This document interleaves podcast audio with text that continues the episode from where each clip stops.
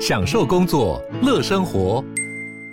就算不在办公室，也能从容应对线上会议。HP Dragonfly 透过专业的 HP Presence 设计，内建降噪及会议快速键，搭配清晰的 Bang & Olufsen 音效，增强音讯及视讯功能。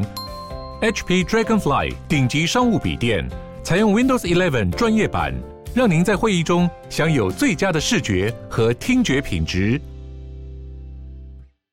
Hello，大家好，我是志奇，欢迎回到志祺七七的 Podcast 哦，每周陪你聊聊新闻时事、社会议题或是一些轻松有趣的生活新知。那今天的这一集我们要来聊聊的主题是英国王室存废争议。最近，英国国王查尔斯三世正式举行了加冕仪式。但当天，除了热情的王室支持者夹道欢迎新国王之外，也有不少的抗议者高举“不是我的国王”标语，要求废除英国王室，甚至还有多达五十几名的抗议者被警方以维安为由逮捕。这位当了七十年王储的查尔斯三世，在去年伊丽莎白女王去世之后继任成为英国国王，但这件事情却再度的让英国社会掀起了王室存废的论战，反对王室的人不断的发起抗议，呼吁废除君主制度。近期的民调也显示，英国民众对于王室的支持度下滑到了史上新低。而且，根据国际媒体报道，不只是英国哦，包含了加拿大、澳洲等等的大英国协成员国，也正在考虑走向共和制，不再奉英国君主为名义上面的国家元首。为什么越来越多的人希望英国王室废除？对于人民来说，王室的存在到底是利是弊？查尔斯三世会成为最后一任英国君主吗？今天就让我们一起来聊聊英国王室的存废论战吧。不过，在进入今天的节目之前，先让我们进一段工商服务时间。AI 浪潮来势汹汹哦，现在不管是个人还是产业，都希望找到转型的方法。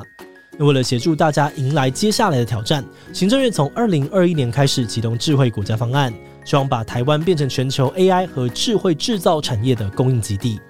像是 AI 领航新创研发计划，就补助多家的新创公司发展 AI 技术跟产品，带动超过三十七亿台币的投资跟国际订单。一些相关的研发技术也荣获了多个国际奖项，甚至进军国际，把台湾的 AI 应用输出到马来西亚、新加坡、韩国等等的国家。另外，还有台湾 AI 行动计划，从不同的层面让 AI 深入台湾的社会发展，像是开发糖尿病视网膜病变侦测技术，可以借由眼底摄影拍摄，结合 AI 判读，让第一线的照护医师进行更好的诊断等等。总而言之哦，面对这些未知的机遇跟挑战，台湾正在一步一步的努力，逐步成为全球 AI 新锐。而你也可以加入这个行列。欢迎有兴趣的观众点击资讯栏的链接，了解更多的资讯。好的，那今天的工商服务时间就到这边，我们就开始进入节目的正题吧。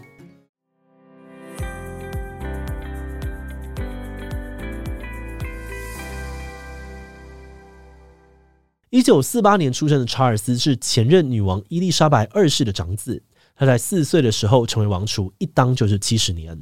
直到去年哦，伊丽莎白二世离开之后，他才自动的继任成为国王。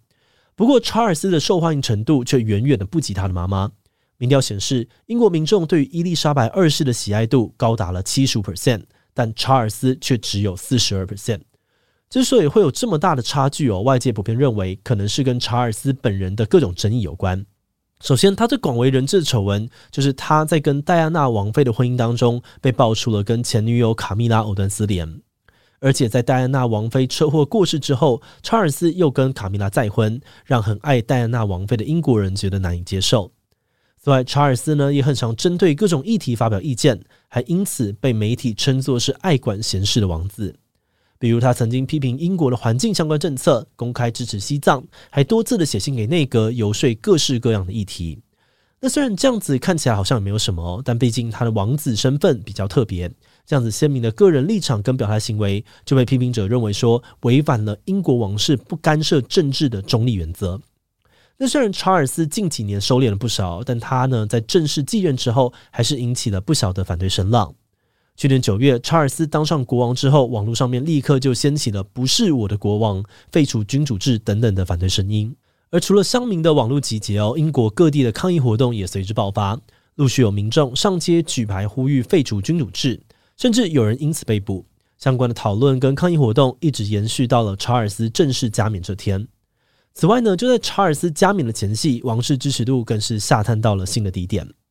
根据四月底公布的民调显示，只有二十九 percent 的英国人认为君主制非常重要，比去年跌了九 percent。认为应该废除王室的人只有二十五 percent，创下了将近四十年来的新高。那虽然整体来看呢，民众支持王室的比例还是大于反对意见，但双方之间的差距是史上最小的一次。而从长期民调来看呢，近十年王室的支持度也呈现出明显的下滑趋势。从这些调查当中，我们也可以看出剧烈的世代差异。像是六十五岁以上的英国人支持君主制的比例高达七十八 percent，但十八到二十四岁的年轻人却只有三十二 percent 支持。这样的结果显示出哦，废除皇室的声浪在英国社会已经存在好一段时间了。比起针对查尔斯这个特定的新国王，不如说呢，大概是对于君主制这个制度有着更根本的质疑。那说到君主制的问题，它高昂的成本一直是废皇派主打的论点。因为王室的公务开支包含了像是王室物业维护、成员薪水、差旅费啊，以及举办典礼的部分费用等等，主要都是仰赖英国政府定期编列的王室经费。换句话说，维持王室运作所花的钱，基本上都是纳税人买单。光是二零二一到二零二二年度，王室开支呢就高达了一亿英镑，其中八千六百三十万英镑都是来自于政府编列的这个王室经费。等于人民缴税养王室的钱，就占了王室总开支的八十四 percent。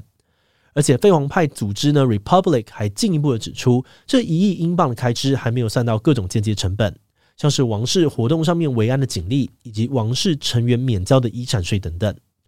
废皇派就批评说，这样子一个靠纳税人买单的王室，却完全不像一般的政府部门，需要拿出实际的政绩。再加上哦，君主虽然拥有国家元首的头衔，但却没有政治实权，也无法真正的解决人民的问题。因此，他们认为这样子花钱又没有用的王室根本不需要存在。特别是最近一年来呢，英国的通货膨胀率屡创新高，很多人呢都觉得我们光是要生活就很辛苦了，不懂干嘛还要花钱养王室。而且除了又花钱又没用之外，过去几年英国王室的丑闻不断，也让许多的民众感叹看得心很累。像是查尔斯的弟弟安德鲁王子就卷入了美国富豪爱普斯坦的性犯罪案件，还有哈利啊、梅根指控部分王室成员种族歧视等等，都让王室在人民心中的形象一再受损。许多非皇派的人认为，像王室这种白人世袭贵族的存在，本质上就代表了种族主义、贫富差距跟阶级制度这些长期存在于英国社会的不平等现象。那随着社会观念的改变，现在人对于特权阶级也更加的敏感。很多人表示哦，他们无法接受有人只因为他的血统就可以无条件的拥有高人一等的地位跟财富。更何况，王室所拥有的地位跟财富，很大程度上面是建立在压榨、掠夺殖民地的历史之上。像是英国王室所拥有的许多皇冠、权杖上面，都还镶着从非洲、印度等等的前殖民地所偷来或抢来的珠宝钻石。废皇派表示，英国人从小都是以白人的角度学习历史，不了解大英帝国的殖民行为。对于其他国家造成的伤害，所以他们主张把所有王室的不义之财都还回去，并且彻底的废除君主制度，才是对于英国血腥殖民史的转型正义。诶，不过针对王室花费与效用还有象征意义的部分，支持王室的保皇派则有着截然不同的观点。保皇派的主张是呢，王室对于英国有着非常实际且巨大的贡献。首先是在经济上面，虽然很难精准的量化哦，但他们相信王室为英国赚到的钱远远超过花掉的钱，因为政府编列王室经费的前提条件是王室要放弃世袭遗产的收入，像是呢靠着这个开放宫殿赚来的门票收入等等。那这些钱呢，最后也是回馈给社会，多半用来资助警察、医疗等等的公家机构。此外，他们强调，王室至于英国呢，已经是享誉国际的品牌，在观光啊、媒体、贸易等等方面带来的间接收益相当可观。有旅宿业者就表示哦，每次有加冕典礼之类的王室活动时，订房率都会大幅的提升。而且他们认为，王室这个品牌对于英国的外交也有帮助。像是伊丽莎白二世在位期间，就访问了几乎所有大英国协的成员国，并参加了无数场与政府首脑的会议。这行程呢，让英国跟很多国家的领导人建立起良好的关系，帮助英国在二战之后影响力渐渐衰退的过程当中，稳固了许多的盟友。那除了对于经济外交上面的贡献之外，很多保皇派的人表示，他们支持君主制的原因，还有王室对于英国社会内部所带来的正面影响。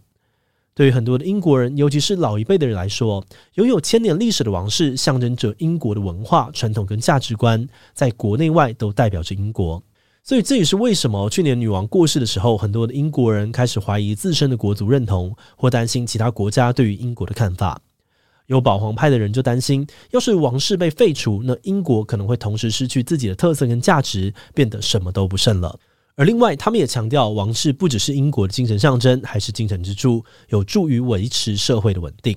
因为在君主立宪的体制之下呢，不管英国是哪个政党执政，不问政治的王室都可以一直跟人民站在一起。尽管王室没有政治实权哦，但却可以起到安定跟团结民心的作用。特别是当英国面临重大危难的时候，王室总是会现身陪伴人民一起度过危机。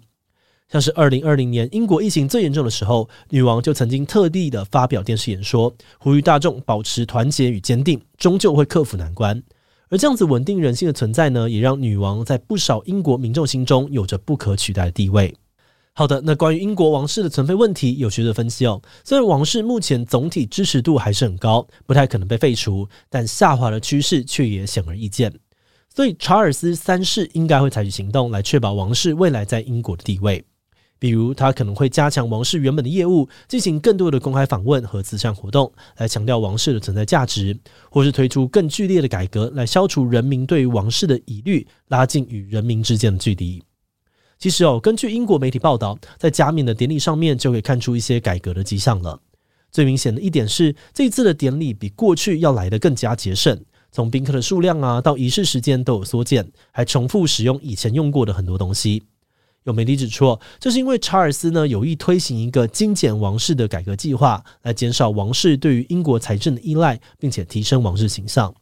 至于具体的措施呢，包含了减少王室核心的成员人数，增加王室的自主收入，甚至是让未来的王室成员都去找政治工作，把王室当作是副业来经营。不过，目前王室官方呢，并没有公布任何的改革计划，也没有回应这些报道。所以，查尔斯三世到底会不会大力改革？要改的话，会怎么改？可能还是要再继续的观察看看喽。节目的最后，也想要来聊聊我们制作自己的想法。这次在整理资料的过程当中，我们注意到，除了废皇派跟保皇派的激烈争论之外呢，还有另外一派也蛮有趣的观点，